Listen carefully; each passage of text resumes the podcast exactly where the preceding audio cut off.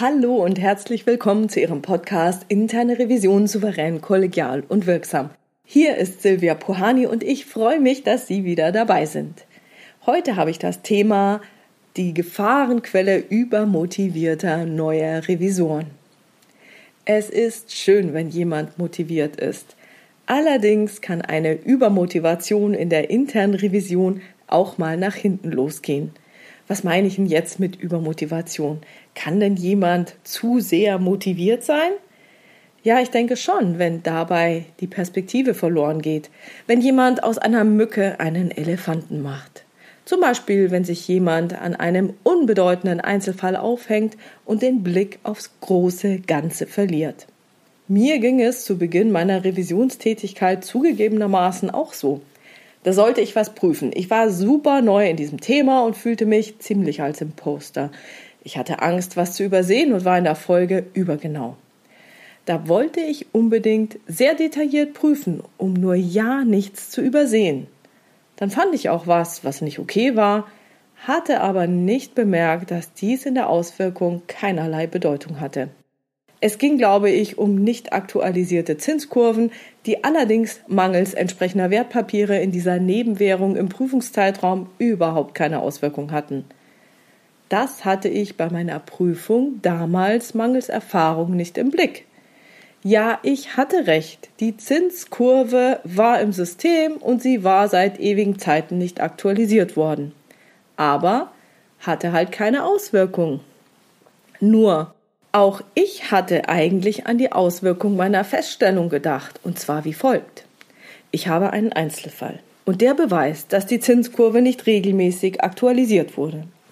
Wenn Zinskurven nicht regelmäßig aktualisiert werden, hat das sehr große Auswirkungen, weil dann alle Abrechnungen und Bewertungen falsch sind.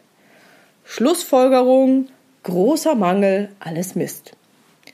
Also ich kann mich echt noch gut daran erinnern, dass ich wirklich ziemlich enttäuscht war, dass mein aus meiner Sicht so tolles, relevantes Prüfungsergebnis echt für die Tonne war. Ich habe also durchaus Verständnis für neue Revisoren und Revisorinnen, die sich mit großer Motivation in Details stürzen und ziemlich pingelig prüfen. Hierin besteht allerdings eine relativ große Gefahr für die interne Revision an sich. Denn neuen Revisoren fehlt die Erfahrung, die können sie auch gar nicht haben. Und wenn die dann aus Angst zu pingelig unterwegs sind und mangels Erfahrung oder aus welchen Gründen auch immer die entscheidende Prüfungshandlung vergessen, also bei mir haben wir überhaupt Wertpapiere in dieser Währung, oder dann das große Ganze aus dem Blick verlieren, dann produziert die interne Revision Prüfungsergebnisse, die ihr später auf die Füße fallen können. Selbstverständlich wehrt sich der geprüfte Fachbereich dann in solchen Fällen.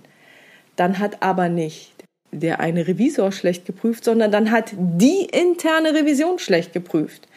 Dann stimmt die Prüfungsqualität der internen Revision nicht. Und solche Vorwürfe, die gehen wie ein Lauffeuer durch das gesamte Haus. Denn die Revisionspartner wehren sich zurecht und kommunizieren ihre Empörung bei Kollegen, jedem, der es hören will und auch denjenigen, die es nicht hören wollen. Und natürlich geht das auch flugs an den Vorstand. Also, wenn der neue Revisor oder die Revisorin dann auch schon die Revisionspartner über diese Feststellung informiert hat und beziehungsweise die Revisionspartner damit konfrontiert und der Fachbereich wehrt sich, dann führt das auch für den Revisor oder die Revisorin immer zu einem Gesichtsverlust. Denn der Revisionspartner wird auf die inakzeptable Prüfungsqualität hinweisen.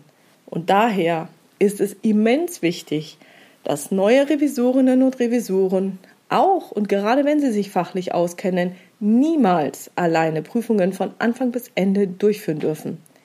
Es fehlt nämlich immer auch an Prüfungserfahrung. Fachkompetenz ist nicht alles. Prüfungskompetenz ist auch sehr wichtig und hier kann ein erfahrener Prüfungsleiter sehr gut unterstützen. Und wie ein Prüfungsleiter das machen sollte und welche Aufgaben er dabei hat, werde ich in einem der nächsten Podcasts darstellen. Heute wollte ich nur mal sensibilisieren für die Gefahr übermotivierter neuer Revisoren. Ich freue mich über Ihre Ideen, Gedanken und Kommentare auf meiner Webpage oder in der Xing- oder LinkedIn-Gruppe. Interne Revision souverän, kollegial und wirksam unter dem Post zu diesem Podcast. Vielen Dank. Wenn Sie ein Thema haben, das Sie umtreibt, das Sie in diesem Podcast gerne mal angesprochen hätten, schreiben Sie mir gerne per Mail an info@puhani.com oder nutzen eines der Kontaktformulare auf meiner Webpage www.puhani.com. Da habe ich eben nicht nur eine offene, sondern auch eine anonyme Variante für Sie vorbereitet. Und diese Themen greife ich dann gerne später auf. Sie können mir auch einfach Ihr Feedback schicken. Ich freue mich immer so sehr drüber. Wenn Ihnen der Podcast gut gefallen hat, dann bewerten Sie diesen Podcast gerne auf Ihrer Lieblingspodcast-Plattform und teilen ihn gerne unter Ihren Revisionskollegen. Bleiben Sie dran und hören Sie gerne wieder rein in Ihren Podcast Interne Revision souverän, kollegial und wirksam. Mein Name ist Silvia Pohani und ich wünsche Ihnen erfolgreiche Prüfungsprozesse.